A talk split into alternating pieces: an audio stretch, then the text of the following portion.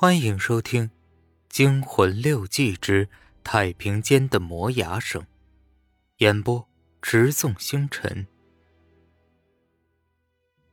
落花无声，接着说：“就好像我们在喧闹的地方去看一幅画着宁静山水的画卷一样，当你真正看懂了画中的宁静意味，就会摆脱周围喧嚣的现实，到达。”画家想要传达的宁静精神中去，这是为什么呢？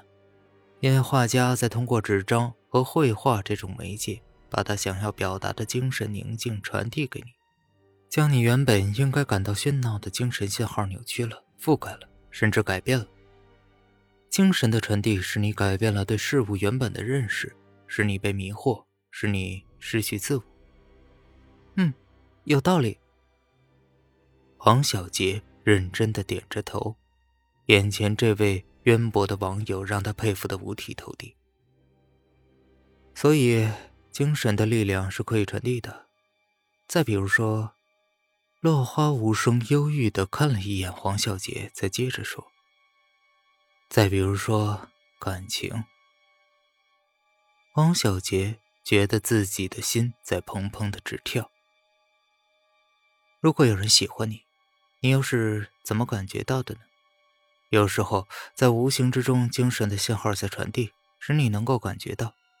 当你为一个人着迷或者爱上一个人的时候，你的敏感的心灵其实正是被那个人所传射出的精神能量所左右。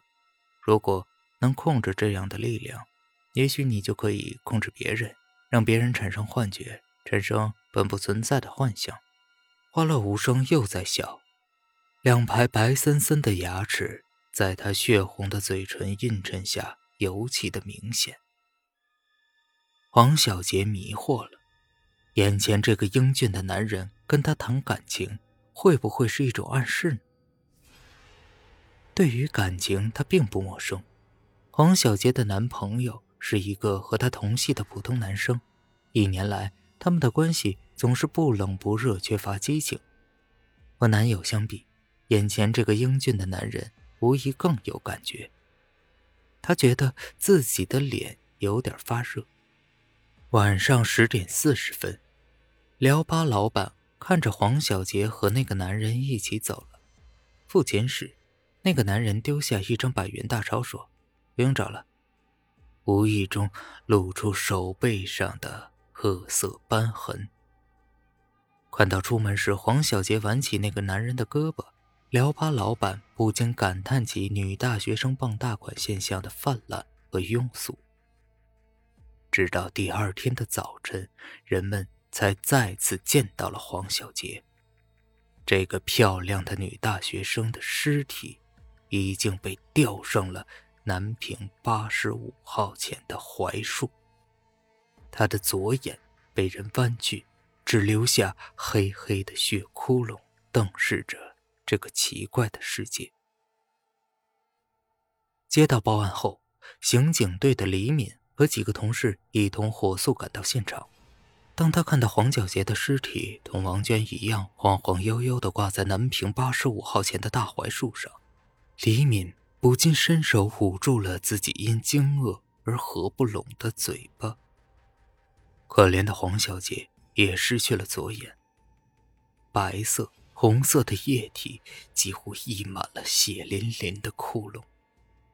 尸体随风飘摇，周围的围观群众议论纷纷。有人说：“这肯定是二零三室凶宅里的恶鬼干的。”哎呀，老郑家的阴魂这么多年散不去，真是怪事儿。又有人说：“哎，我听说，当年住二零三室的人……”曾被人打瞎了左眼，这两个被害的女孩左眼也被人挖掉了。你、你们听说过这眼睛怪胎的事儿吗？验尸报告和前一次凶案有很多相似之处。死者的左眼是被类似指甲或刀片之类的锐器物挖出来的，除左眼外，身体其余部分未受伤害，死因。也是由过度恐惧引致心脏功能衰竭而突然的猝死。唯一不同的是，黄小杰的尸体胸前和腹部有大量尘土污渍，估计死者曾被人拖在地上走过一段路。李敏看了看身边的同事，同事也在看他，恐怖的气氛瞬间弥漫出来，因为他们都想到了一个地方——厚厚灰尘的二零三室。打开二零三室房门，果不其然，落满灰尘的地面赫然多出一条长长宽宽的印记。曾经有东西被人从房门口拖到房间中央，然后在房间中央莫名其妙的消失了。黄小杰身前的污渍与二零三室地面的灰迹成分完全吻合，也就是说。黄小杰是趴着被人拖进二零三室的，至于他是怎么在屋内突然离开地面，怎么从屋内被挂到楼外的大槐树上，就不得而知了。刑侦队员们面面相觑，从上次王娟凶杀案到现在有三个多月，还没有找到什么线索，案子破不了，谁都觉得不是味道。同样的案件在这么短的时间内连续发生。又是同一地点、同一状况，而且是同一样的无头无尾，让每个人都觉得憋火。刑警老杨摸着自己发亮的额头说：“我操，真他妈的活见鬼了！看来这个月的奖金又泡汤了。”李敏无奈的摇摇头。北窗外，大槐树上的枝叶也在随风飘动。对于前后发生相同的案件，省公安厅予以了充分的重视，经有关领导指示，市公安总局抽调人力组织专案调查组，直接负责南平八十五号凶杀案。李敏很高兴被抽调到这个专案组，除了每天有三十多块钱的补助之外，参加工作后第一次参与如此受省领导重视的大案要案的调查，让他开心不已。很快，去黄小杰调查的同志带来了令人兴奋的结果。他们找到了那个晚上最后看到黄小杰的聊吧老板，在市局刚腾出库房后建立的专案办公室里，聊吧老板详细讲述了最后见到黄小杰的情况。当时他和一个男的在一起，呃，那男的大概二十来岁吧，穿的好像是件白色的衬衣，呃，灰蓝色的长裤，看上去挺土的，长得嘛，长得挺帅的。大眼睛、白牙齿、红嘴唇，就是皮肤有点白，好像没有血色似的。他的牙齿很特别吗？负责做笔录的李敏禁不住问了一句，因为通常案件中很少有人对别人的牙齿这么注意。呃呃，不是不是，呃，他的牙齿没有什么特别的地方，呃，就是比较明显，尤其在笑的时候，让我一眼就注意到了。哦，对了。那个男人的手上有块啤酒瓶盖大小的褐斑，这是一个很重要的线索。专案组的刑侦队员们立刻警觉起来。有人从法医那里拿来了各式各样的人体斑痕照片，让老板确认。聊吧老板看了半天，才指着一张照片说：“呃，对了，呃，就是这种样子的。”翻过照片的背面，写着两个字。